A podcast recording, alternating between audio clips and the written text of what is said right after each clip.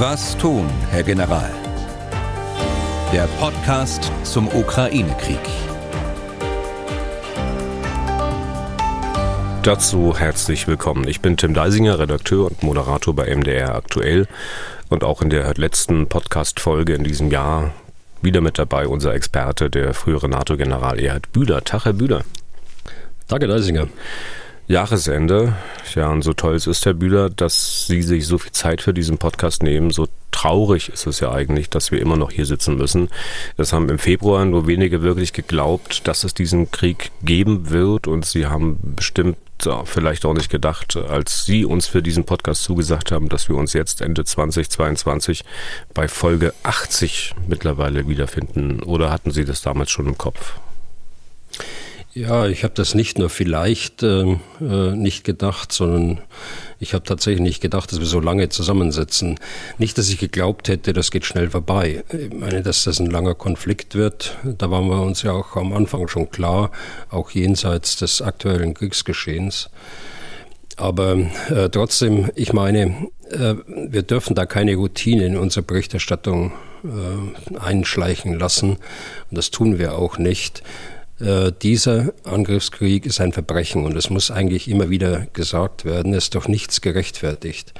Und auch die nüchterne Berichterstattung, die wir ja versuchen, äh, darf nicht dazu führen, dass wir äh, das unermessliche Leid eigentlich aus diesem Angriffskrieg, dass dieses Leid vergessen wird. Das Leid der Menschen in der Ukraine, aber auch das Leid, das der Krieg in viele russische Familien bringt. Und äh, klar, das soll nicht falsch rüberkommen, wenn wir sagen, oh Gottes Willen, 80 Folgen mittlerweile. Wenn man die hintereinander durchhören würde, dann müsste man sich mehr als drei Tage Zeit nehmen, also ohne zwischendurch zu schlafen.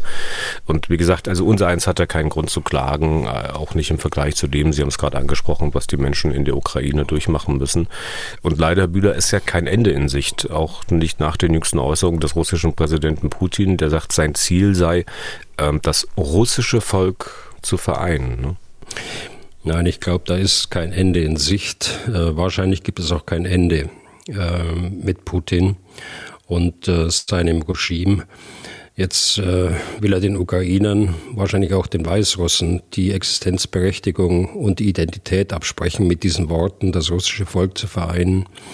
Und äh, man muss ihn ernst nehmen. Äh, er meint es wahrscheinlich auch so, wie er sagt er scheint auf eine Art ähm, historischer Mission zu sein, sich zumindest so zu fühlen. Und auch wenn man der NATO bzw. dem Westen gegenüber eher kritisch eingestellt ist, dann muss man sich unter diesen Vorzeichen natürlich fragen, also was bitteschön hat die NATO, was hat der Westen mit dieser in Anführungszeichen historischen Mission zu tun? Schlicht nichts. Diesen Krieg, also so kann man ja die Äußerung durchaus lesen, hätte Putin sicher auch ganz ohne die Existenz der NATO angezettelt. Ja, es geht um, um Macht, äh, um Wiederherstellung vermeintlich historischer Größe, um Unterdrückung von Freiheit, Unterdrückung des Demokratiegedankens. Es geht um Unterdrückung der Menschenrechte und der Menschenwürde. Äh, all das äh, ist eben in vielen Staaten nach dem äh, Zusammenbruch der Sowjetunion ähm, hochgekommen. Und äh, so ist dieser Gedanke immer näher an das äh, Regime von Putin herangerückt und gefährdet es in seiner Existenz. Ich glaube, so kann man das ausdrücken. Ähm, aber die NATO hat natürlich ähm, in äh, willkommener Weise äh, für Putin äh, das Narrativ gestellt für, seine, für seinen Angriffskrieg, nämlich dass es eine Bedrohung gäbe der NATO, was natürlich aus meiner Sicht absurd ist. Hm. Wir wollen heute mal ein bisschen Bilanz dieses Krieges für 2022 ziehen und auch mal schauen, wie es dann weitergehen könnte, äh, nach welchen Szenarien möglicherweise sich dieser Krieg entwickeln könnte oder vielleicht besser formuliert Szenarien, wie der Krieg zu einem Ende gebracht werden könnte. Sicher mit Verhandlungen, das ist, scheint vielen die wahrscheinlichste Variante. Die Frage ist halt nur wann und wie. Kommen wir gleich zu. Zunächst mal ein Blick auf die aktuelle Lage. Relativ kurz heute. Am Boden der Bühler, da scheint es äh, zwei Orte an der Frontlinie zu geben, die wieder einmal besondere Aufmerksamkeit bedürfen. Zum einen Kremina und dann weiter südlich auch wieder Bachmuten. Hm. Ja, Kremina, äh, das ist im nördlichen Frontabschnitt, haben wir auch schon häufiger mal besprochen. Das ist also aus der, aus der Richtung Kharkiv nach Osten, äh, Richtung Oblast Luhansk. Hier ist es der Ukraine gelungen, in den letzten Tagen ja, bis auf fünf Kilometer auf die Stadt zuzustoßen. Und zwar nicht nur aus einer Richtung, sondern auch äh, aus zwei Richtungen mindestens, aus Nordosten und äh, aus Südwesten. Ähm, die Ukrainer bedrohen damit nicht nur Kremina, den Ort, ähm, der ist äh, von taktischer Bedeutung eigentlich für die Russen, sondern sie bedrohen auch die Versorgungslinien äh, der Russen in diesem Bereich. Es gibt äh, auf der anderen Seite etwas weiter nördlich von Kremina russische Gegenangriffe äh, Richtung Westen. Man muss also in diesem Bereich, glaube ich, abwarten, aber wenn Kremina in den nächsten Tagen fällt, dann ist tatsächlich die Versorgung gefährdet der russischen Truppenteile und äh, die Ukrainer haben eine Lücke in den massiven russischen Verteidigungsstellungen gefunden, ähm, wobei man dazu sagen muss, dass es weiter äh, stark befestigte Stellungen weiter ostwärts von Kremina auch noch gibt.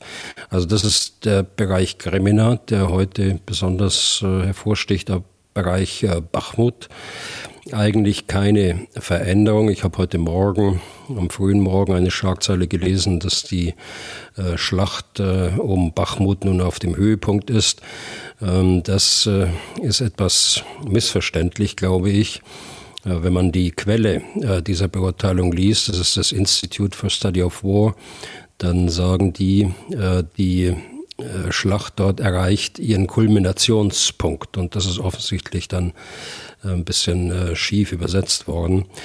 Das meint, dass die Analysten dort Indikatoren sehen, äh, dass äh, es nicht mehr weitergeht, äh, dass im Grunde genommen jetzt alles rückwärts gehen muss, dass man die Angriffsbemühungen nicht mehr in dem Maße fortführen kann, wie sie bisher über Monate hinweg auf Bachmut geführt worden sind.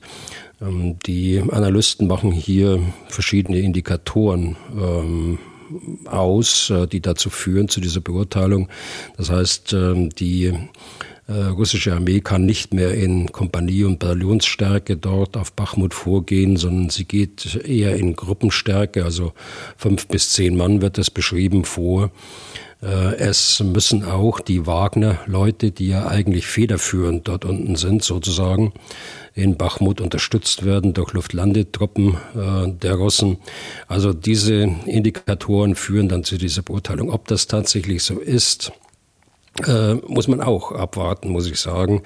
Äh, das kann es äh, durchaus sein, äh, dass man auch in Gruppenstärke vorgeht, um äh, Aufklärung zu betreiben, um äh, den Feind in den Verteidigungsstellungen zu beschäftigen und einstweilen eine Offensive auch vorbereitet und dazu die Soldaten in der Hinterhalt hat. Ich sage nicht, dass das wahrscheinlich ist, aber es kann natürlich auch sein, wenn man diese Indikatoren betrachtet, dass ein solches Szenar auch noch bevorsteht. Hm. Weil Sie Wagner angesprochen hatten, äh, kurze Nachfrage. Ich habe gelesen, dass dort jetzt auch eine weitere Söldnertruppe im Einsatz ist, die irgendwie mit dem russischen Verteidigungsminister, mit Shoigu eher verbunden ist und dem russischen Geheimdienst. Äh, Patriot, äh, ich will nicht Patriot dazu sagen. Wissen Sie da Näheres dazu, was das für Truppen sind? Also damit müssen wir uns, glaube ich, beschäftigen die nächste Zeit. Äh, ich weiß nicht im Detail, welche Söldnertruppe das ist. Äh, sie scheint aber mit Shoigu verbunden zu sein und er scheint auch da das Sagen zu haben. Ähm, das sind ähm, äh, Söldnertruppenteile, die bisher für ähm, Aufgaben in äh, anderen Teilen der Welt eingesetzt worden sind. Äh, sie sind bisher noch nicht, soweit wir wissen, in der Ukraine eingesetzt worden. Das eigentlich Interessante ist aber daran, äh, dass jetzt äh, der Verteidigungsminister selbst ein äh, Unternehmen, ein privates Unternehmen, das eigentlich nach der Verfassung Russlands verboten ist, beauftragt, dort äh, mit in den Krieg zu ziehen. Das wird das Ganze nicht übersichtlicher machen, sondern äh, eher unübersichtlicher machen. Aber es zeigt auch diese, diesen Machtkampf, der da ganz offensichtlich in der Spitze auch herrscht. indem man auch den Prigozhin äh, den Wagner-Chef äh, dort äh, in seiner Machtfülle, die sich mittlerweile in den letzten Wochen dort angehäuft hat, dann auch irgendwie einhegen will. Hm. Und momentan scheint man ja auch aufzupassen, dass man diese beiden Söldnertruppen, diese verschiedenen, die möglicherweise auch in, ich sag mal, Konkurrenz zueinander stehen, dass man die nicht zusammen einsetzt, sondern an verschiedenen Frontabschnitten. Also wie, ja. wie, wir schauen, wie sich das entwickelt. Äh, weiter zur aktuellen Lage. Russische Luftangriffe, die gab es ja nun ähm, über Weihnachten nicht in der Masse, wie wir es aus den Wochen davor gehört haben. Heute aber, wir zeichnen jetzt gegen Mittag auf, heute aber heute Morgen wieder Meldungen über massenhafte Angriffe. Hm. Also über Weihnachten gab es auch äh, Luftangriffe, äh, gerade Cherson, ich glaube, das war am Weihnachtstag selbst, am äh, 24.12., also am Heiligen Abend.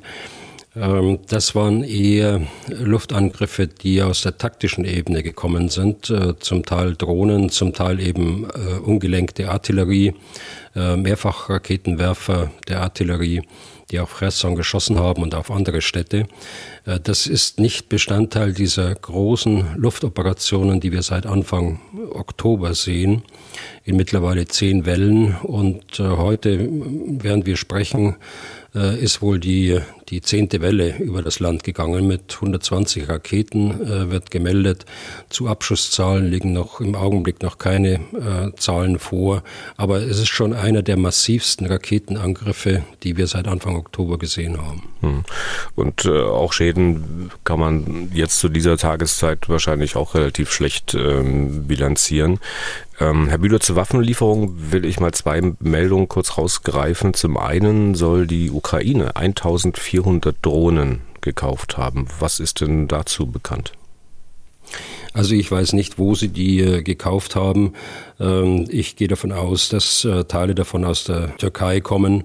Ähm, Teile können auch handelsübliche Drohnen sein. Die Meldung kommt interessanterweise von dem Minister für digitale Transformation in der Ukraine, ein Michailo Fedorov, der das äh, öffentlich gemacht hat, der auch öffentlich gemacht hat, dass äh, man die Drohnen auch umbaut, dass man äh, versucht, sie für Aufklärungszwecke äh, aus großen Höhen, äh, aber auch für Kampfeinsätze äh, fit zu machen und er spricht davon, dass es äh, eine neue Qualität sein wird, äh, die ab Februar, März dann erreicht werden wird. Hm.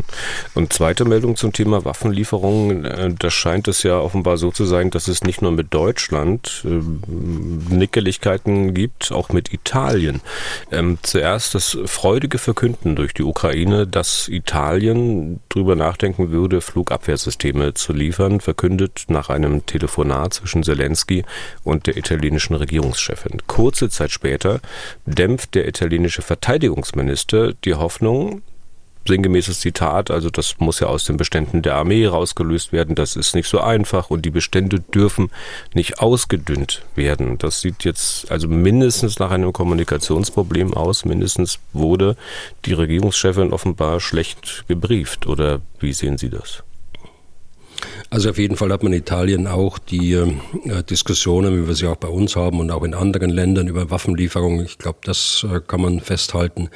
Äh, die italienische Regierung ist, wie wir alle wissen, ja neu. Äh, die Regierungschefin ist neu, der Verteidigungsminister ist neu.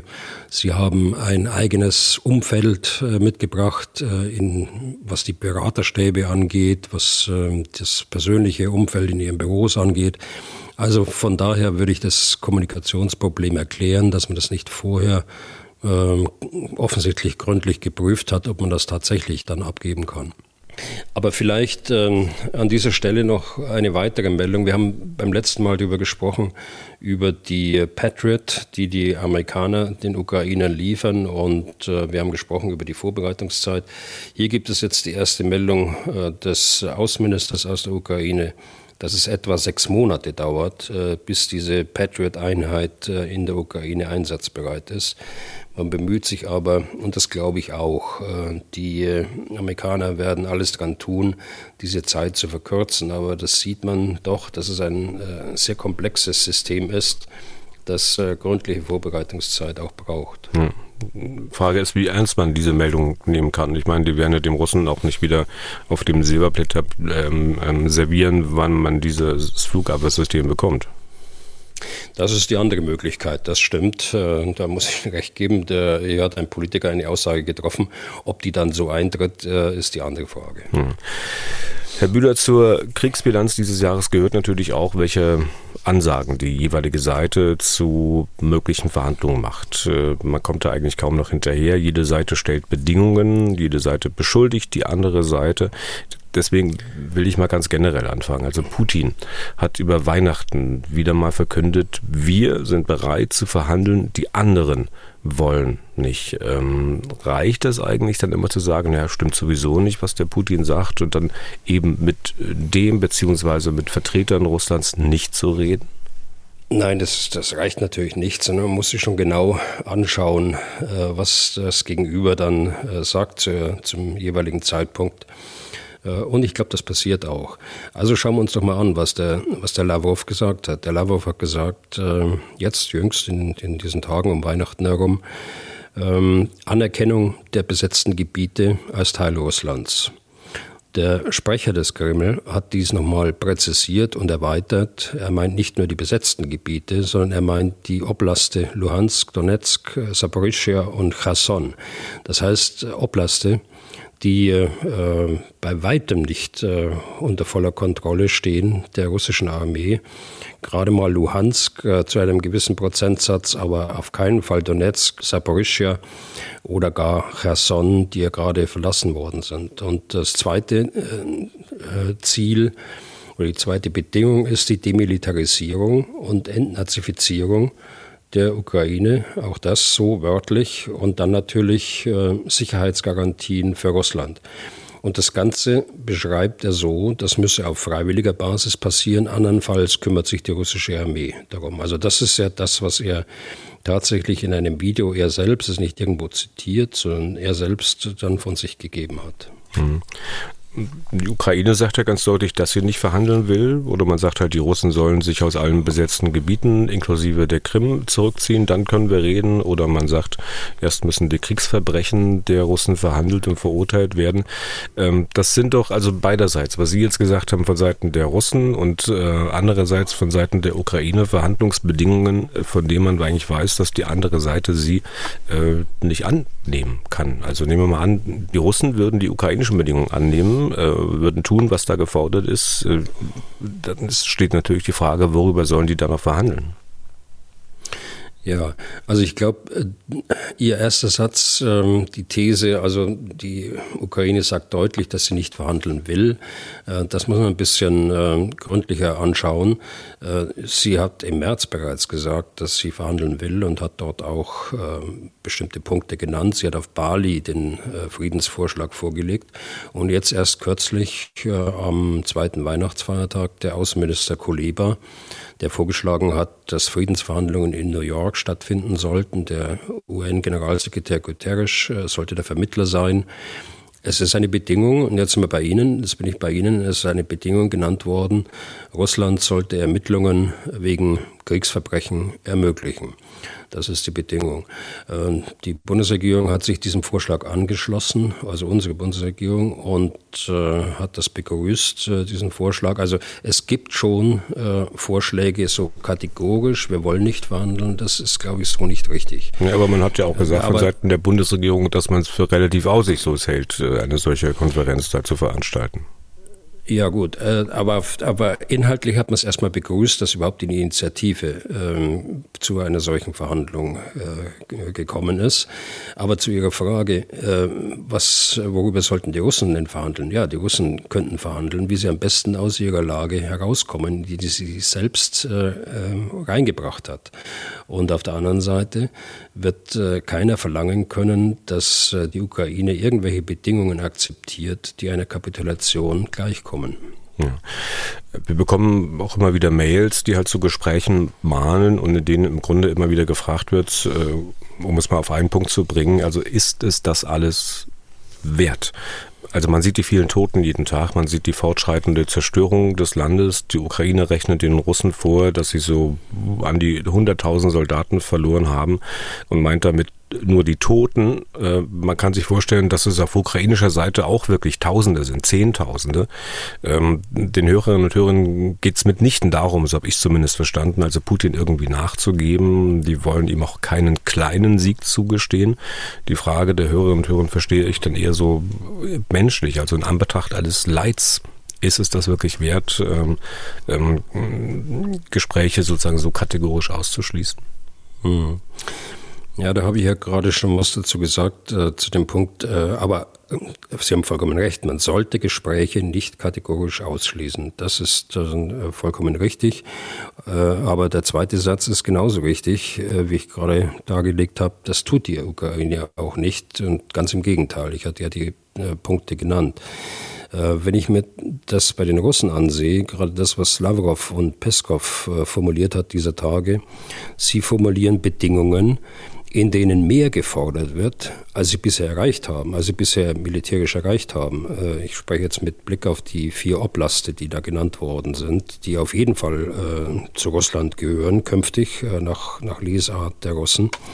Und äh, wenn man solche Bedingungen äh, einführt, dann darf man natürlich nicht erwarten, dass sich der Angegriffene auch darauf einlässt. Mhm. denn das käme tatsächlich einer Kapitulation gleich. Denn dann hat Russland seine Kriegsziele erreicht, die sie formuliert haben. Ja. Jedenfalls zum Teil. Man könnte natürlich aber auch ähm, sozusagen diese, diese ähm, Frage, ob es das wirklich wert ist, Gespräche so kategorisch auszuschließen, gar nicht so sehr nur auf die ukrainische Seite beziehen, sondern auch auf die russische. Ähm, denn dort spielt sich ja auch, sag mal, viel Leid ab. Ich hatte die Anzahl der Toten, der mutmaßlichen Toten genannt, äh, Leid dann in den Familien und so weiter und so fort. Ähm, da ist dann natürlich auch die Frage, warum Putin das alles so viel wert ist, dass er diesen Krieg überhaupt angezettelt hat. Denn von seinen großen, den politisch-strategischen Zielen hat er bislang ja nichts erreicht.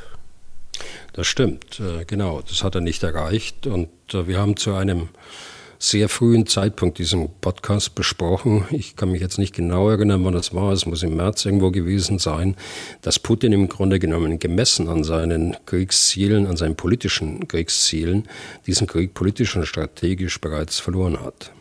Sind denn diese äh, politischen Ziele, die Putin da öffentlich ja schon vor dem Krieg formuliert hat, sind denn die äh, wirklich deckungsgleich also mit den Interessen, die Russland als Staat hat, als Staat haben könnte? Also ich meine, angesichts der aktuellen politischen Verhältnisse in der Ukraine beispielsweise eine Entnazifizierung zu fordern, äh, mutet ja durchaus ein bisschen äh, grotesk an. Ähm, das klingt ja eher nach einem Ziel, das für bestimmte Ohren verkündet wurde. Mhm. Das ist auch grotesk, äh, denn wenn man sich die Zusammensetzung der, der Rada anschaut, also des ukrainischen äh, Parlaments, dann ist es mitnichten so, dass da irgendwo äh, rechtsradikale Parteien dort vertreten sind. Ich meine, mich erinnern können, dass, zu können, dass gerade mal ein, ein Abgeordneter diesem Spektrum da zuzuordnen ist.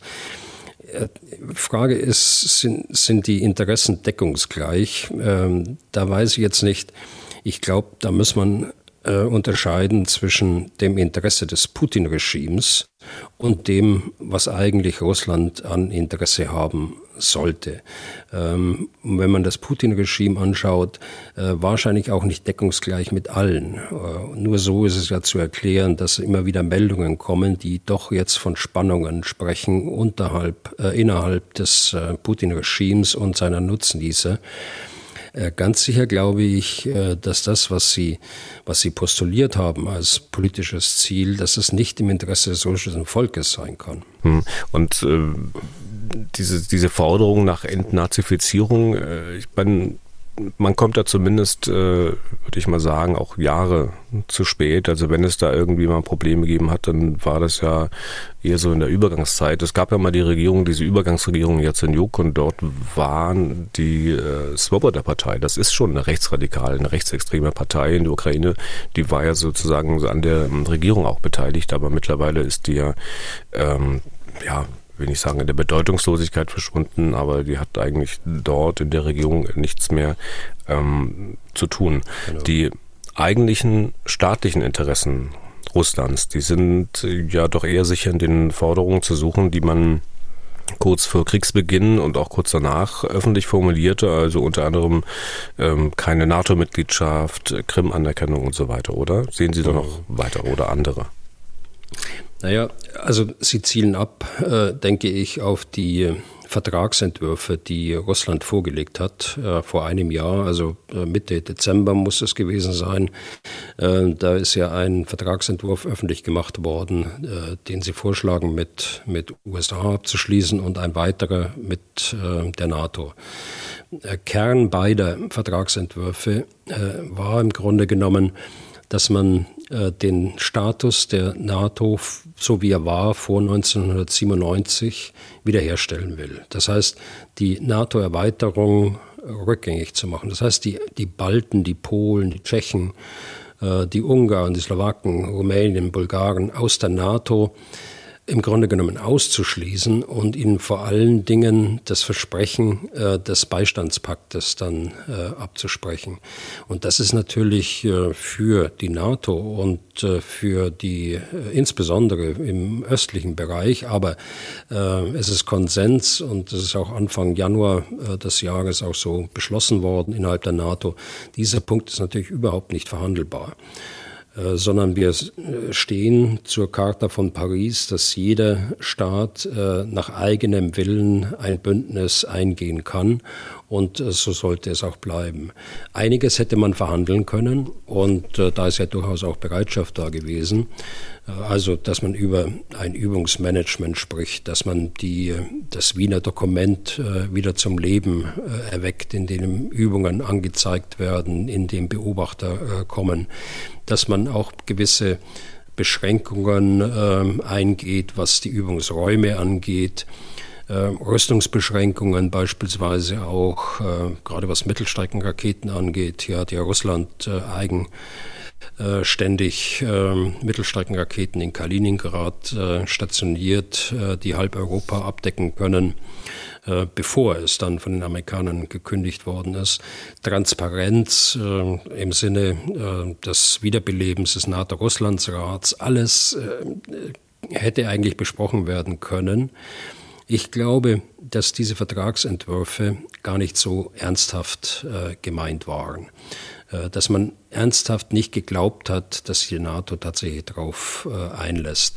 Nur so ist es auch zu erklären, dass man das so kurzfristig vor Weihnachten äh, auf den Tisch bringt und dann erwartet, dass man äh, auch kurzfristig von der NATO, von einem Bündnis aus 30 Nationen dem auch so zustimmt.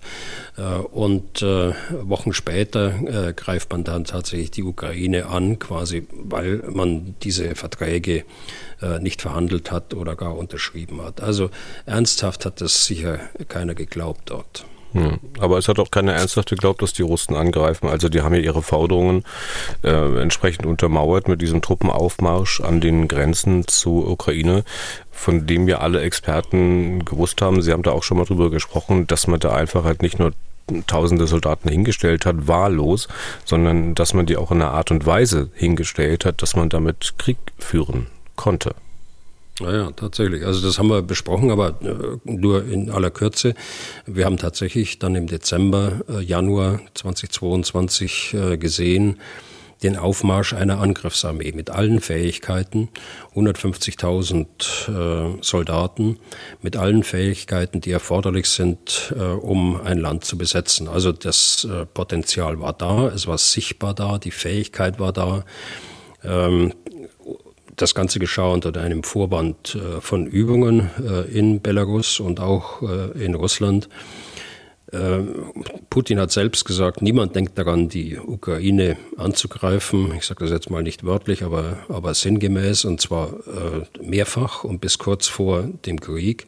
Er hat selbst zwei Tage vor dem Krieg gesagt, die Übungen haben jetzt ihren Zweck erfüllt. Jetzt können die Truppen zurück äh, nach Russland marschieren und tatsächlich sind sie dann zwei Tage später äh, auf den Weg nach Kiew geschickt worden. An den politischen Zielen, die Russland sich gestellt hat, die Russland verkündet hat, hat sich ja bis heute auch nichts geändert, oder? Nein, also die, die Ziele, die am Anfang formuliert worden sind, äh, sind auch die Ziele, die heute äh, und gerade in den letzten Tagen von, von Lavrov äh, nochmal bestätigt worden sind. Also Ziel Nummer eins, Entnazifizierung, da haben wir gerade drüber gesprochen, Demilitarisierung der Ukraine.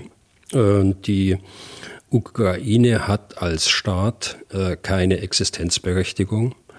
Ähm, es müssen die Sicherheitsbedrohungen beseitigt werden, äh, die durch den NATO-Beitritt ähm, von, äh, von Staaten in Osteuropa, Mittelosteuropa äh, verursacht worden sind. Es muss beseitigt werden der Wunsch der Ukraine, niedergelegt in ihrer Verfassung nach einem NATO-Beitritt und dann natürlich auch äh, Sicherheitsgarantien für Russland. Das sind ihre Kriegsziele und die sind, ziehen sich konstant über die zehn Monate. Da gibt es keine Veränderung.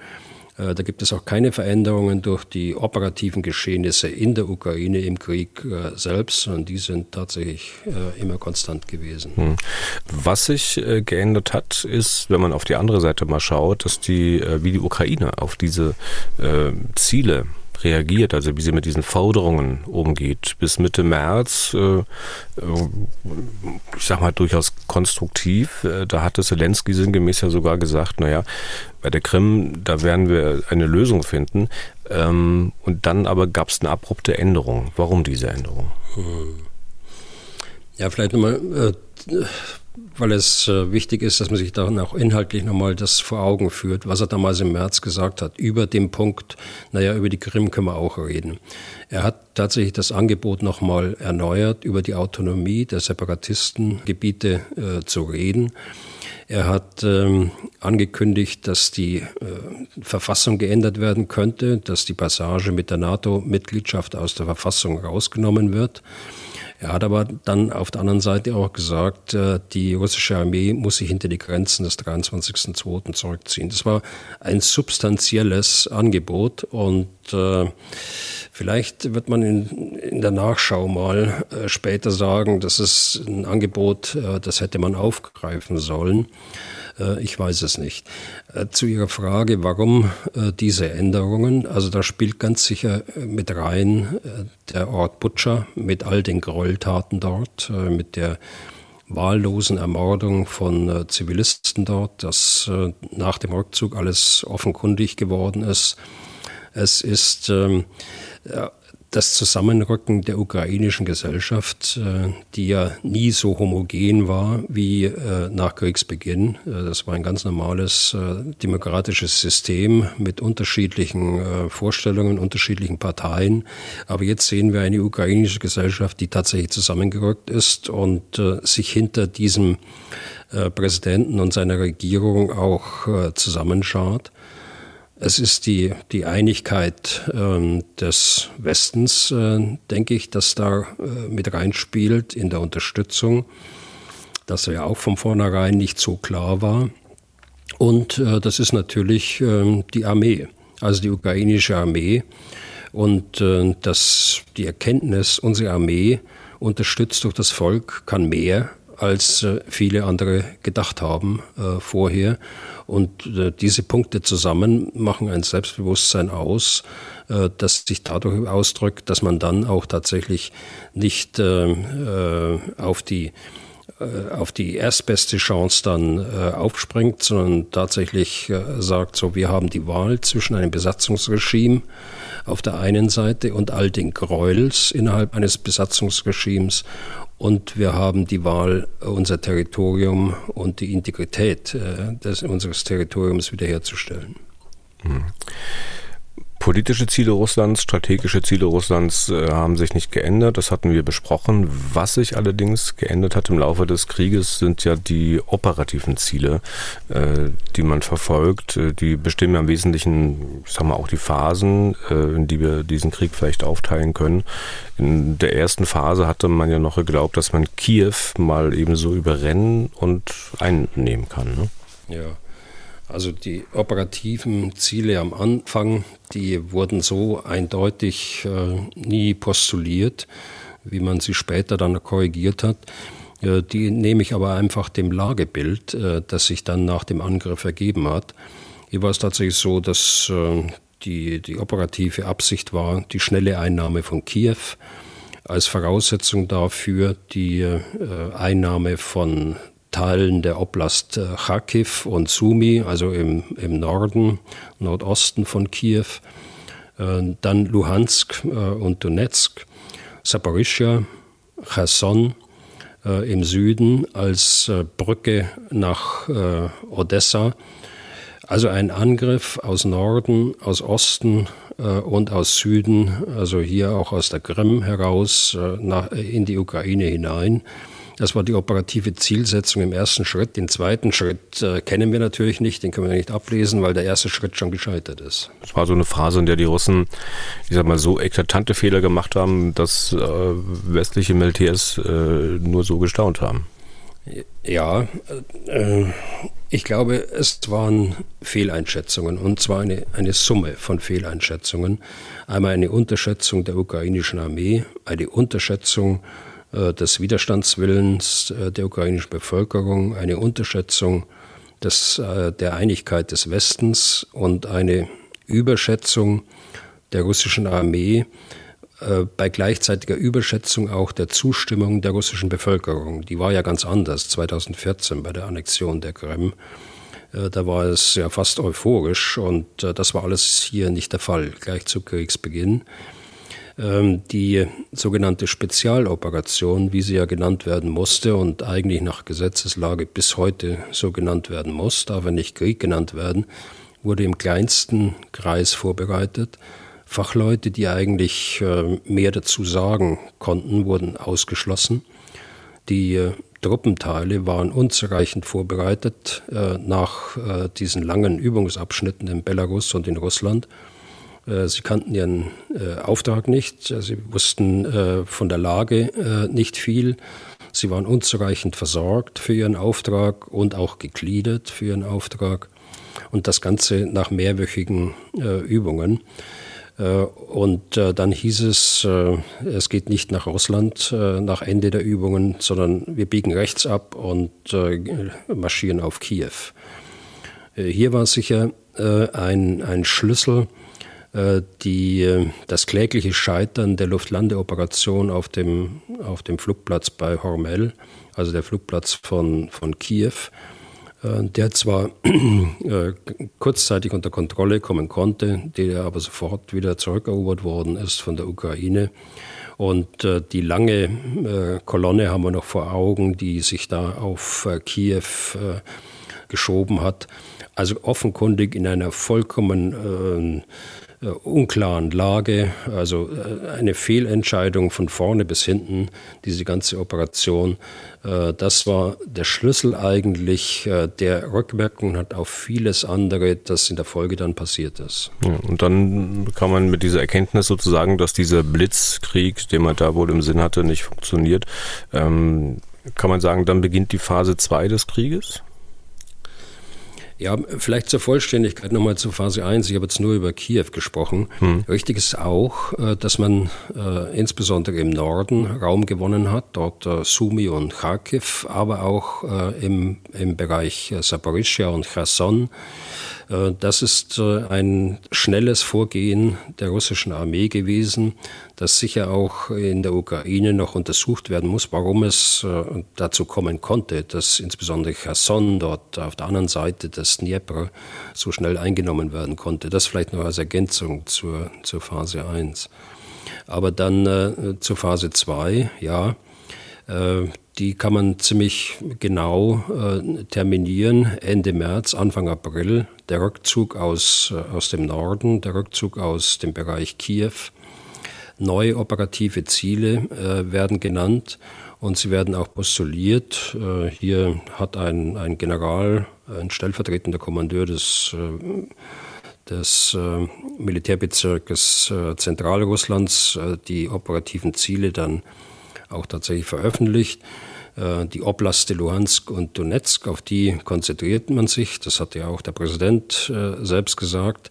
Aber Halten der Landverbindung zur Krim, also Saporischschja und Kherson, Verteidigen dessen, was man hat, mit der Option, auf Odessa weiter anzugreifen und die Schwarzmeerküste unter Kontrolle zu bringen, um damit eine Landverbindung nach Moldawien herzustellen. Also äh, insgesamt gegenüber dem ersten Ziel eine deutliche Verkürzung der operativen Ziele, aber doch äh, ein Beibehalten operativer Ziele, gerade in der, äh, in der Südukraine, was die Schwarzmeerküste und die Landverbindung nach Moldawien angeht. Ja, aber auch da scheint man sich dann doch irgendwie verkalkuliert zu haben und äh, muss doch anscheinend ähm, diese Ziele abermals äh, korrigieren. Ist das dann sozusagen auch schon wieder die dritte Phase oder wie ordnen Sie das ein? Ähm, die, äh, es gab schon äh, Erfolge. Äh, wir haben ja häufiger gesprochen über Svergodonetsk und äh, Lysychansk. In der Oblast Luhansk gab es Erfolge. Ähm, allerdings ist die ursprünglich beabsichtigte großräumige Einkesselung der ukrainischen Armee Stichwort ähm, ist äh, die Stadt Isium, äh, aus der sollte ja die Einkesselung geführt werden. Die ist äh, misslungen. Äh, die äh, ukrainische Armee ging Anfang September zur Offensive über. Äh, auf der einen Seite die Offensive im Norden, der überraschende Einbruch äh, im Norden, äh, die Rückeroberung von Kharkiv und äh, der Oblast Kharkiv selbst. Dann aber im Süden auch der indirekte Ansatz durch Abschneiden von Verbindungslinien, eine Abriegelung der russischen Armee westlich des Dnieper so, dass sie letztlich keine Handlungsmöglichkeiten mehr hatte und äh, dann auch zurückgenommen werden musste ostwärts des äh, Dnieper. Und das ist jetzt die dritte Phase? Äh, das ist äh, die dritte Phase äh, und sie muss ergänzt werden natürlich um die Neufestsetzung der operativen Ziele. Auch das wurde dann vom Kreml so bestätigt. Verteidigung des Eroberten, Luhansk, und äh, die Landbrücke äh, zur Krim und neuer Schwerpunkt äh, die Offensive äh, in Donetsk, äh, die ja im Grunde genommen immer ein, ein Schwerpunkt war, aber jetzt Fortsetzung der Offensive mit äh, Brachialgewalt. Äh, hier ist das Stichwort die Stadt, die wir immer wieder genannt haben und auch heute Morgen auch schon genannt haben, nämlich Bachmut. Hm. Und heißt das, wir sind momentan, also wenn man jetzt mal von oben drauf schaut, in dieser dritten Phase oder äh, ist man da schon genau. noch wieder einen Schritt weiter? Nein, ich denke, da sind wir noch in dieser Phase.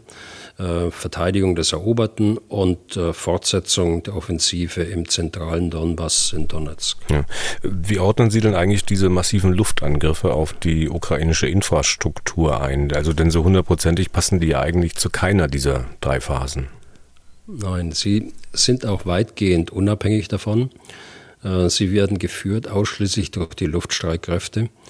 Äh, das begann äh, äh, etwa ab Oktober, ähm, fällt zusammen mit dem Angriff auf die Brücke von Kerch. Ob das tatsächlich dann der Auslöser war, das wissen wir nicht. Das ist so gesagt worden.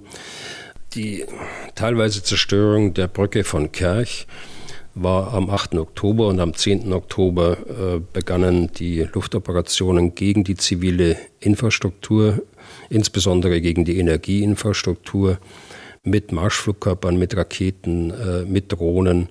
Vielfach wurden die Marschflugkörper abgefeuert äh, durch Flugzeuge, die weit über dem Kernland Russlands äh, sich befunden haben, also außerhalb äh, jeder Reichweite von, von Luftverteidigungskräften, sodass die Flugzeuge selbst nicht getroffen werden konnten. Äh, mit den ganzen Folgen des Stromausfalls, des Ausfalls von Wasser äh, in den, in den Städten, Großflächen, Stromabschaltungen, um die Strominfrastruktur ein Stück weit zu schützen. Und das Ganze in Phasen, in Wellen. Äh, ich sprach davon, wir haben jetzt die, die zehnte Welle. Und während den Wellen oder zwischen den Wellen hat man immer wieder versucht, das Stromnetz aufzubauen. dort haben die Russen dann äh, Angriffe vorgetäuscht mit ihren Flugzeugen, sodass Luftalarm ausgelöst werden konnte. Das Ganze hat zum Ziel, äh, den Widerstandswillen der Bevölkerung zu brechen. Es ist also ein Terror äh, gegen die Bevölkerung, der hier stattfindet, ohne militärischen Hintergrund. Was diese Kriegsphasen betrifft, muss man vielleicht noch dazu sagen, also das ist natürlich jetzt ein Blick im Nachhinein. Also die Russen haben natürlich nicht gesagt, also wir gehen jetzt von Phase 1 in Phase 2 über, sondern die Russen sind ja eigentlich quasi mehr oder weniger gezwungen worden, ihre äh, Ziele, ihre aktuellen operativen Ziele ähm, immer wieder zu ändern, also von der Ukraine gezwungen. Genau. Genau. Also nochmal, die politische strategische Zielsetzung blieb immer konstant äh, über die Zeit. Äh, und die operativen Ziele mussten auf Druck der Ukraine oder und dem eigenen Unvermögen angepasst werden. Wenn man diese beiden Punkte zusammennimmt, dann erkennt man, dass solange die politisch-strategische Zielsetzung beibehalten wird, äh, die wir gerade im Einzelnen besprochen haben, können natürlich die operativen Ziele auch wieder angepasst werden und zwar nach oben angepasst werden. Das heißt, es ist nicht ausgeschlossen, dass es, es ist wenig wahrscheinlich im Moment, so wie die russische Armee im Augenblick aufgestellt ist, aber es ist nicht ausgeschlossen, dass man wieder zu operativen Zielen zurückkehrt, äh, die man äh, vorher verwerfen musste aufgrund äh, der Abwehr der ukrainischen Armee. Was hat denn den Ukrainern eigentlich dieses Momentum verschafft, also dass sie in der Lage waren, die Russen ähm, dazu zu bringen, ihre Ziele, ihre operativen Ziele zu ändern, die in der Lage waren, die Russen ähm, zurückzudrängen? Also hier und da werden ja die ukrainischen militärischen Führer gepriesen, dann wieder mal die westlichen Waffen oder auch die in Anführungszeichen Qualität der russischen Streitkräfte.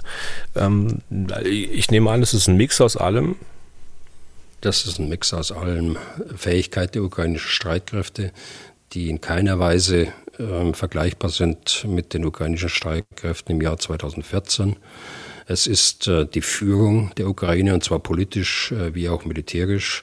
Politisch durch den Präsidenten äh, Zelensky und militärisch äh, durch den Generalstabschef äh, Salushny.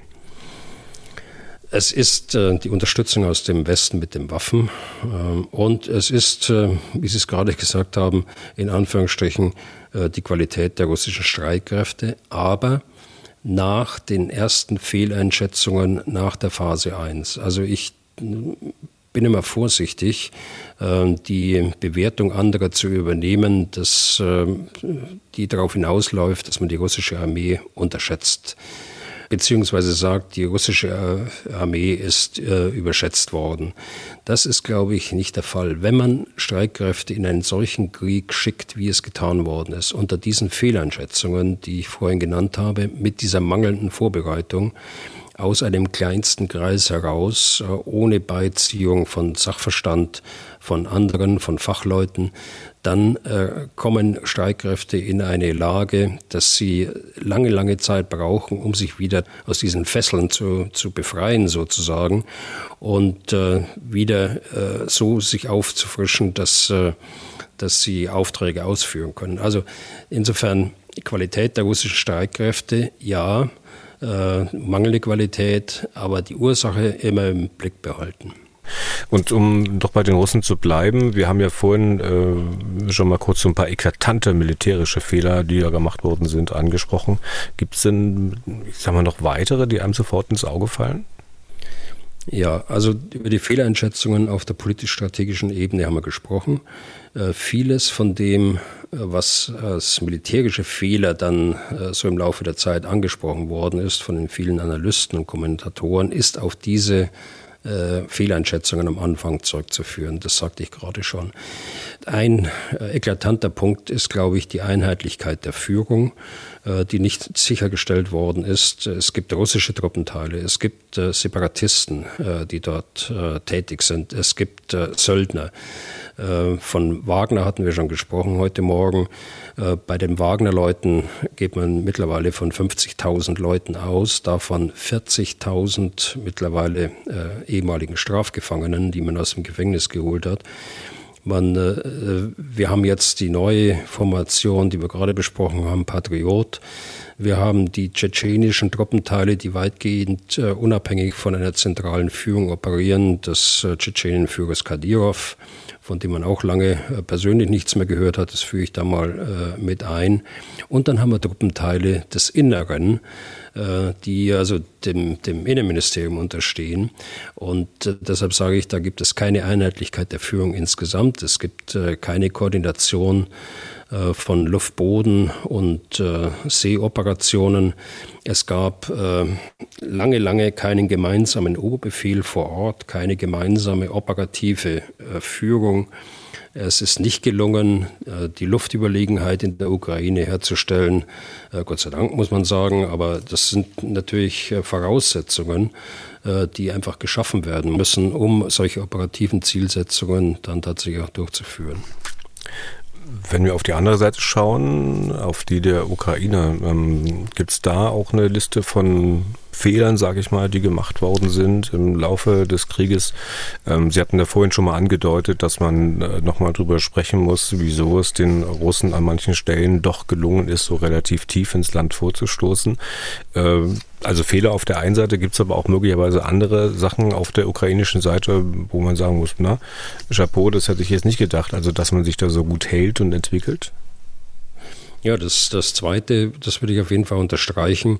Die positive Überraschung ist, dass die Ukraine sich so äh, weiterentwickelt hat äh, seit 2014, was die Streitkräfte angeht. Äh, ich kann in der Tat wenig äh, feststellen, was ich jetzt so als Mängelliste, äh, wie ich es gerade bei der russischen Armee gemacht habe, äh, feststellen kann. Aber der Punkt, und das ist nicht nur mein Punkt, sondern das ist auch der Punkt der Ukraine selbst, das wissen die selbst, sie müssen äh, sehen, wie konnte es passieren, dass äh, Cherson äh, so früh gefallen ist und sie praktisch, die Russen praktisch widerstandslos dort einmarschieren konnten. Dann ähm, vielleicht so Richtung Ende diese Bilanz dieses Krieges noch kurz gefragt, gab es denn ähm, Schlüsselereignisse in diesem Krieg, an denen der Konflikt immer wieder auch Wendungen genommen hat. Schlüsselereignisse, die vielleicht militärisch bedeutsam waren oder auch welche, die zumindest großen Einfluss darauf hatten, wie der Krieg auf der Informationsseite, um es nicht zu sagen, propagandistisch begleitet wurde. Ja, da gab es natürlich eine ganze, äh, ganze Reihe, eine ganze Liste von, ich will mal drei herausheben, äh, weil sie Einfluss haben auf die maritimen äh, Operationen, auf die äh, Operationen der Landstreitkräfte und auf die Operationen der Luftstreitkräfte. Das erste zur maritimen Seite äh, ist natürlich die Versenkung der, der Moskwa, das äh, Flaggschiff der Schwarzmeerflotte am 14. April durch äh, ukrainische Raketen, äh, durch die Neptun-Raketen. Das Zweite in diesem Zusammenhang ist ähm, die Aufgabe der Schlangeninsel, die äh, äh durch Russland vorgenommen worden ist. Äh, Schlangeninsel äh, hat uns ja einige Wochen lang beschäftigt als operative Möglichkeit, die Moskwa ein Stück weit zu ersetzen, indem man dort äh, Luftverteidigungsmittel stationiert auf dieser Insel, um der russischen Flotte Operationsmöglichkeiten zu geben. Beide Dinge zusammen äh, führen dazu, dass die Bedeutung der Schwarzmeerflotte reduziert worden ist äh, auf äh, den Auftrag Raketenbeschuss äh, ziviler Infrastruktur äh, in der Ukraine aus großer Entfernung, um nicht zu riskieren, dass auch die verbleibenden Schiffe dort äh, Opfer äh, von Neptunraketen werden. Äh, in diesem Zusammenhang muss man, glaube ich, auch sehen den Angriff auf Sevastopol mit äh, maritimen Drohnen. Hier war das Ziel, das äh, dann Flaggschiff, die Makarov, einen Raketenkreuzer äh, zu treffen. Das ist nicht ganz gelungen, aber es ist zumindest das Zeichen gesetzt worden. Äh, die Schwarzmeerflotte ist auch im Hafen von Sevastopol nicht äh, äh sakrosankt, äh, sondern es kann auch dort angegriffen werden. Das zweite äh, Schlüsselereignis für die, für die Landstreitkräfte ist ähm, die teilweise Zerstörung der Kerchbrücke am 8. Oktober das heißt, das Zeigen der Fähigkeit, wir können Versorgungslinien tief im Hinterland äh, treffen, äh, Versorgungslinien, wenn nicht äh, ganz unterbrechen, aber immerhin die Versorgung so behindern, dass sie äh, nicht zeitgerecht mehr bei den Truppenteilen eintrifft. Und äh, das Dritte, würde ich sagen, ist äh, sind die Angriffe auf die Flugplätze tief äh, in Russland. Also sogar noch ostwärts von, von Moskau oder südostwärts von Moskau am 5. Äh, und am 26. Dezember Flugplätze, die strategische Flugzeuge beherbergen, die äh, nuklearfähig sind äh, und die auch genutzt worden sind, um Marschflugkörper in die Ukraine zu schießen. Das Ganze hat Rückwirkungen, die wir jetzt erst sehen. Die Russen müssen diese Mittel weiter nach Osten verlegen, damit sie nicht in Reichweite der ukrainischen Raketen- oder Marschflugkörper, muss man besser sagen, äh, äh, sich befinden, die die äh, Ukraine mittlerweile aus Drohnen selbst äh, gefertigt hat. Und das äh, sei vielleicht zur Bilanz jetzt am Ende auch noch gesagt. Also manche wird vielleicht auf Statistiken warten. Na, so und so viele gestorben, verwundet, so viele Panzer zerstört, erbeutet und so weiter. Wir wollen diesbezüglich mal eher zurückhaltend sein, weil es eigentlich egal ist, welche Zahl man verkündet. Die Wahrscheinlichkeit ist dann doch sehr hoch, dass sie letztlich nicht stimmt. Das, was Ukraine und Russen immer wieder verkünden, lässt sich schlicht nicht überprüfen. Und wir wollen ja auch nicht die Ursula von der Leyen machen und irgendwelche Daten in die Öffentlichkeit blasen, die wir dann später wieder zurücknehmen müssen. Herr Bühler, kommen wir mal zur Frage, wie es weitergehen könnte in diesem Krieg. Welche Szenarien sind denkbar oder besser gesagt äh, wahrscheinlich, denn denkbar ist ja eigentlich alles, das hilft uns aber auch nicht weiter. Ähm, Szenarien sind sicher wichtig für die politische und militärische Führung, aber Szenarien müssen natürlich auch Hand und Fuß haben, sonst helfen sie auch nicht weiter. Eher vielleicht sogar am Gegenteil. Wir sagen also, normalerweise sitzt da sicher kein einzelner General im Kämmerlein und äh, denkt sich da was aus, oder? Nein, äh, ganz sicher nicht. Äh, da sitzen ganze äh, Stäbe dran, äh, die eigentlich äh, nur die Weiterentwicklung im Blick haben, die im Blick haben, was ist bisher erreicht worden und die verschiedene Szenarien analysieren. Hierzu ist eine eine äh, ganz intensive Analyse der Fähigkeiten und der vermutlichen Absicht des Gegenübers äh, erforderlich. Ähm, dazu braucht man detaillierte Informationen. Äh, viele wirkliche Experten, sage ich jetzt mal, unterschiedliche Fachgebiete müssen damit beitragen, dass so ein, ein Fähigkeitsbild und eine vermutete Absicht entsteht, äh, daraus entwickelt man in der Regel ein, äh, die gefährlichste Möglichkeit, äh, die dem Gegner zur Verfügung steht, oder und die wahrscheinliche Möglichkeit, die der Gegner wahrscheinlich ergreifen wird. Da reichen militärische Fähigkeiten im Übrigen dann auf der operativen Ebene nicht aus, sondern da muss man auch mit einbeziehen äh, die Ressourcen, die einem zur Verfügung stehen, auch die äh, industriellen Ressourcen be beispielsweise. Äh, wie kann der Nachschub organisiert werden an, an Großgerät? Man muss die Bevölkerung mit einbeziehen. Man muss den Informationsraum einbeziehen, ganz besonders. Das sehen wir auch in zehn Monaten Krieg. Also so kommt man zu einem ähm, Feindlagebild, äh, das äh, die gefährlichste Möglichkeit beinhaltet und die wahrscheinlichste Möglichkeit. Und mhm. da, da, muss man jetzt dann die eigenen Möglichkeiten gegenüberstellen und dann herausfiltern, was kann ich dagegen tun. Mhm. Und somit schließt sich dann der Kreis und das ist also die Szenarbetrachtung, die dort von den Stäben angestellt wird von Stäben. Nun haben wir aber nun mal keine Stäbe, die diese ganze Arbeit machen könnten, sondern nur uns selbst oder besser gesagt, wir haben sie. Ähm, vielleicht können Sie uns aber mal versuchen, ein bisschen mitzunehmen in diesem Prozess. Also ähm, Sie fangen also, wenn ich es recht verstanden habe, an, ich sag mal, Bestandsaufnahmen zu machen auf beiden Seiten, oder? Richtig, macht äh, Bestandsaufnahmen, äh, so wie ich es geschildert habe, und ja. Äh, kommt dann zu Möglichkeiten des Handelns. Wie würden denn diese Bestandsaufnahmen in Grundzügen ausfallen in Ihrem Kopf, also wenn Sie sie zumindest mit Ihren Möglichkeiten anstellen? Ja, also ich müsste jetzt, weil wir da nicht darüber gesprochen haben, bisher das äh, Kriegsziel der Ukraine äh, unterstellen, das ja aber tatsächlich so ist, den, den Angriff abzuwehren und die territoriale Integrität der, der Ukraine wiederherzustellen. Wenn man das als Kriegsziel dem gegenübersteht, was äh, stellt, was wir vorhin am politischen Kriegsziel und den operativen Kriegszielen besprochen haben, der Russen, dann ist doch das äh, operative Problem, auch das strategische Problem eigentlich, äh, die Russen brauchen Zeit. Sie brauchen Zeit, um ihre Streitkräfte, die aufgrund der Fehleinschätzungen am Anfang, aber auch durch die nachfolgenden Fehler äh, so dezimiert sind äh, und in einer solchen Lage sind, dass sie für eine Fortsetzung der Operation eigentlich äh, nicht geeignet sind. Sie brauchen Zeit, um diese Kräfte wieder in den Stand versetzen, zu versetzen, die operativen Ziele so fragwürdig wie sie sind, natürlich, muss man immer dazu sagen, zu verfolgen. So, und auf der anderen Seite muss die Ukraine sehen, dass sie die Zeit nutzt, bevor die russische Armee wieder die entsprechende Stärke hat. Äh, also in diese Schwächephase hinein muss die ukrainische Armee handeln. Und das ist das äh, strategische und operative äh, Dilemma. Und wenn man versucht, diese Bestandsaufnahme noch ein bisschen konkreter zu machen, Herr Bühler, also sich anguckt, was ist da an Bewaffnung da, was ist da an Personal auf beiden Seiten da, wie sieht das aus?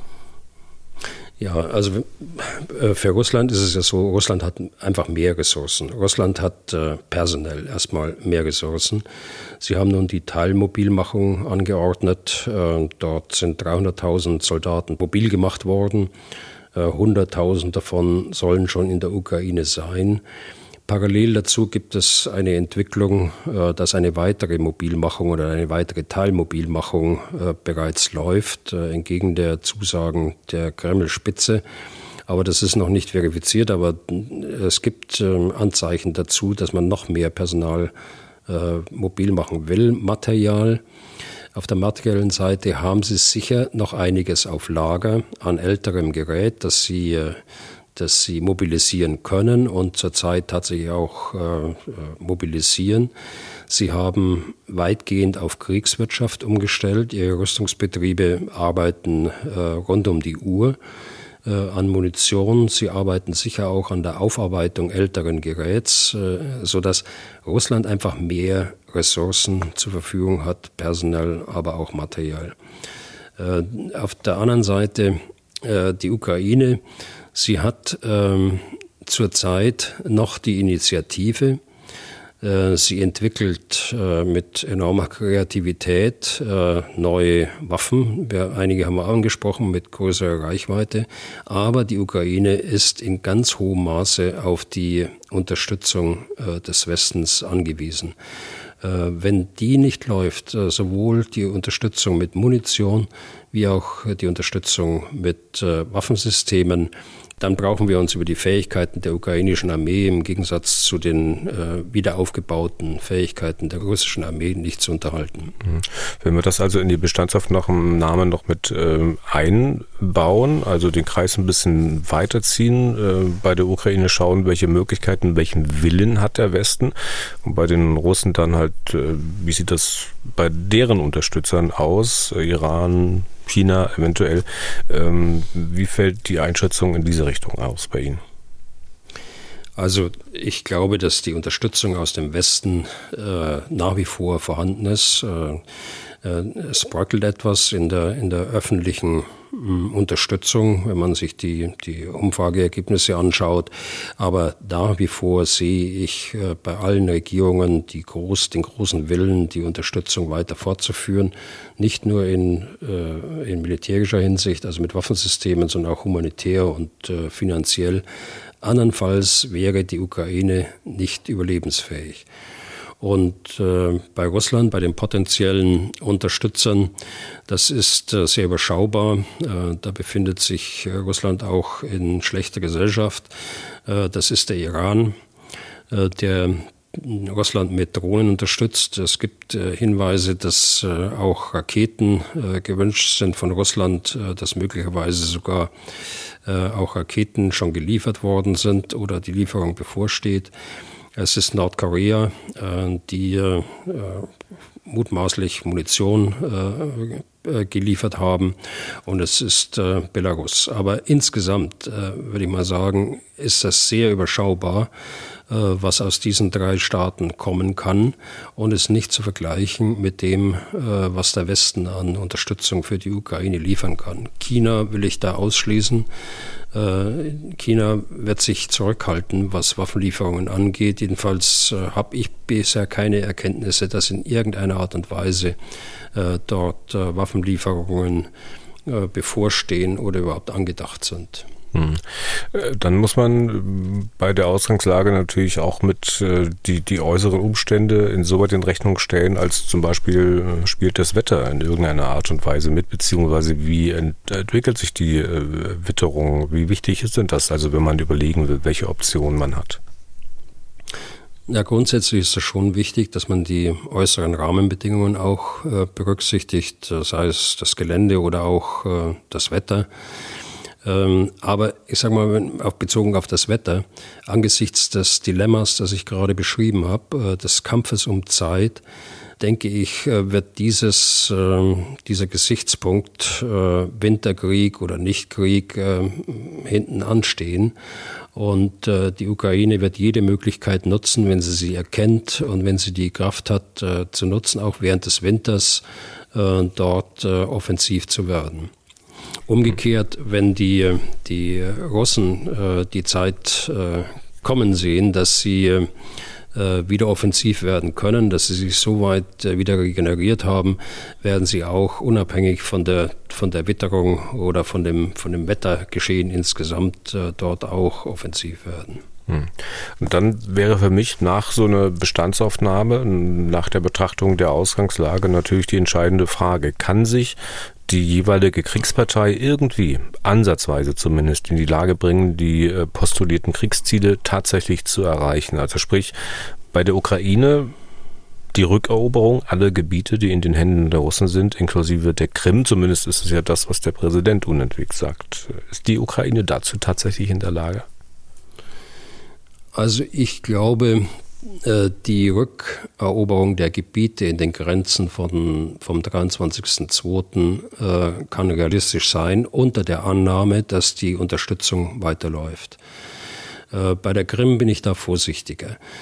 Und da beziehe ich mich auch auf den Generalstabschef Salushny, der ja kürzlich gesagt hat, was er alles braucht an Waffensystemen aus dem Westen, um die Grenzen vom 23.02. wiederherzustellen. Da sprach er ja von 300 Kampfpanzern, von äh, Schützenpanzern, von 500 Artilleriegeschützen.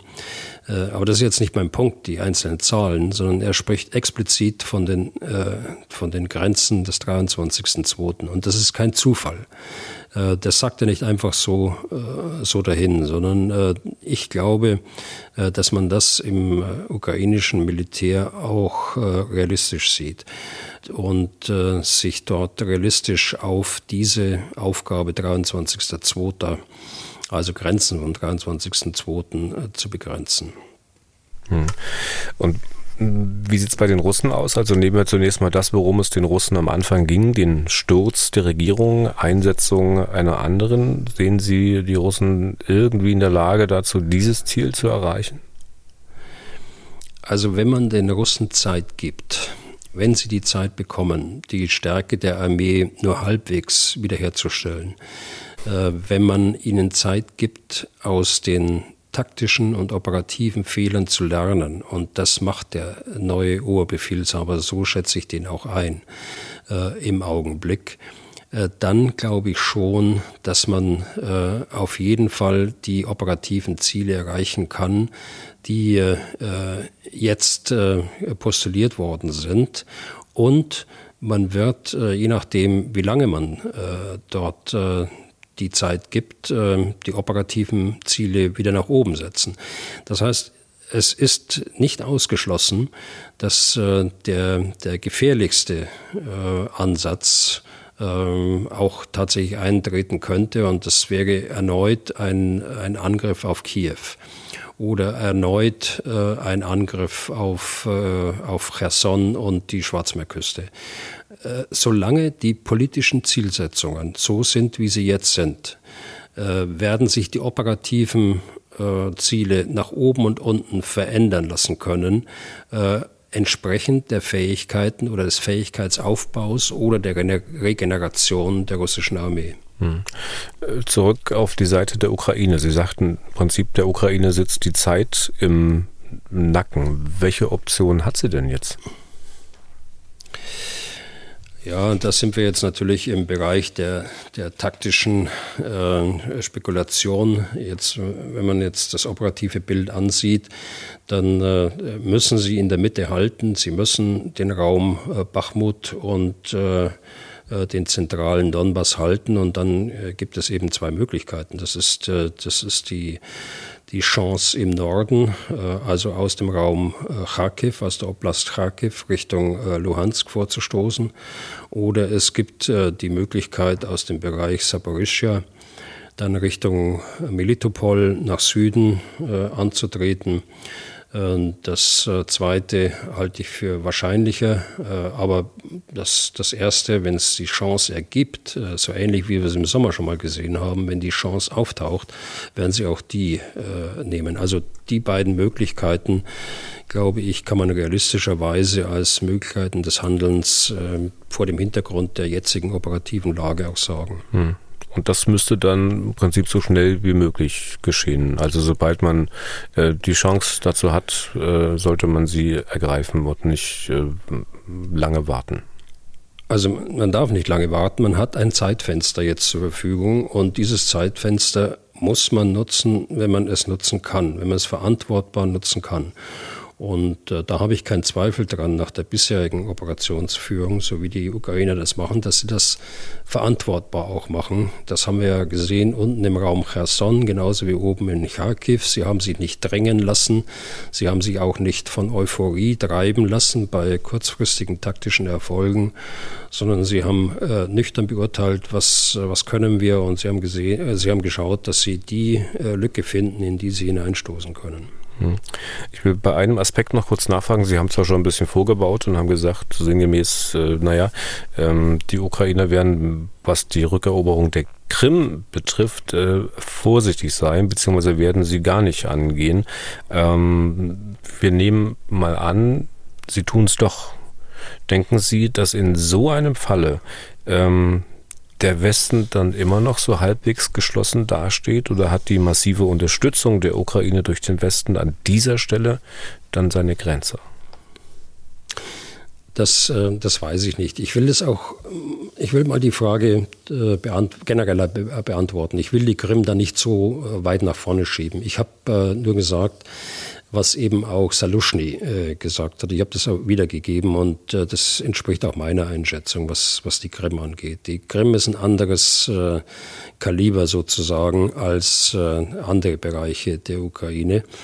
Äh, auch wegen des äh, strategischen wegen der strategischen Bedeutung der Krim für Russland, aber nicht nur, auch wegen der Geografie, auch wegen der Verteidigungsvorbereitungen auch wegen der politischen Lage dort. Also von daher glaube ich, dass man das separat sehen muss äh, zu dem eigentlichen Kernland äh, der Ukraine.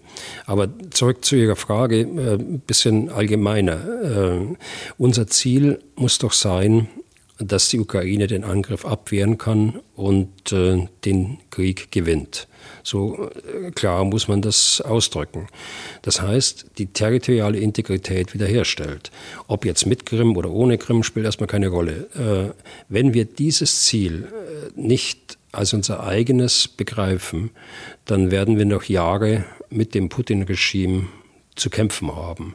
ob Kämpfen jetzt tatsächlich Kämpfen im Sinne kriegerischer Handlungen zu betrachten ist oder ob es ein Konflikt auf Jahre äh, sein wird, der zunächst mal unterhalb der Schwelle von Kriegshandlungen stattfindet.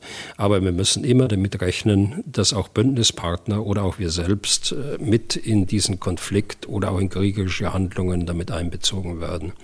Und deshalb nochmal mein, mein Punkt, wir müssen sehen, dass wir die Ukraine so unterstützen, dass sie tatsächlich auch diesen Krieg gewinnen kann. Hm. Ich glaube, es war Claudia Major von der Stiftung Wissenschaft und Politik, äh, die der Meinung ist, dass dieser konkrete Krieg auch im nächsten Jahr, im Jahre 2023, nicht zu Ende gehen wird. Ähm, sehen Sie das auch so? Ja, ich äh, glaube, das muss man so sehen. Auf jeden Fall erstmal ähm, werden wir äh, einen langfristigen Konflikt mit Putins äh, Russland haben. Ähm, konkrete äh, Kriegshandlungen in der Ukraine äh, kann sein, dass sie vorher zu Ende gehen in diesem Jahr vermutlich äh, aber nicht.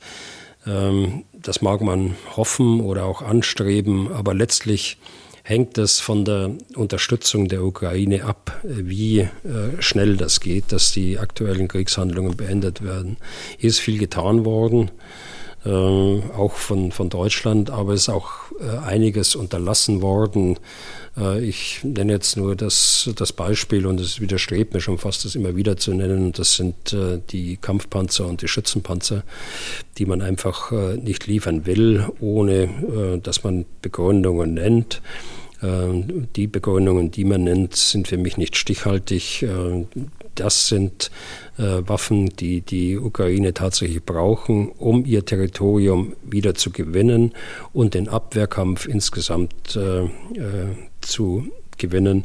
Äh, das ist äh, eine äh, symbolische Überhöhung des, des Kampfpanzers und des Schützenpanzers, der hier stattfindet, der militärisch in keiner Weise gerechtfertigt ist. Und ich glaube, dass wir, und ich habe das schon mal gesagt, ich glaube, dass wir da irgendwann mal von einer verpassten Chance äh, sprechen werden und sprechen müssen, äh, weil wir nicht rechtzeitig diese Weichenstellung gemacht haben, dass wir neben den anderen auch sehr effektiven und äh, schweren Waffensystemen, die gerade Deutschland auch geliefert hat, im Gegensatz zu manch anderem Staat, warum man nicht auch das liefern, das wirklich dringend benötigt wird nach Auffassung der ukrainischen Militärs und auch der, der, der politischen Führung dort.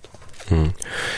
Herr Bühler, noch ein anderer Aspekt, also wenn man das so liest, äh, wenn da gesagt wird, naja, der Krieg wird 2023 auch nicht zu Ende gehen, ähm, als ich das gelesen habe, ich habe mir so gedacht, naja, eine solche Äußerung, die wäre eigentlich vor 2022 in Bezug auf irgendeinen anderen bewaffneten Konflikt, einen anderen Krieg eigentlich unmöglich gewesen. Also einfach nur gucken und zu sagen, na, ich schätze mal, dieses Jahr wären sie nicht fertig mit dem Schießen. Früher hätte man doch wenigstens noch dazu gesagt, dass man alles tun muss, dass die Konfliktparteien miteinander reden und das Schießen beenden. Das fehlt heute. Ich will das jetzt gar nicht werten, äh, sondern nur feststellen, auch insofern ist das, was wir erleben, ja eine Zeitenwende, auch wenn Sie vielleicht mit dem Begriff nicht ganz so glücklich sind.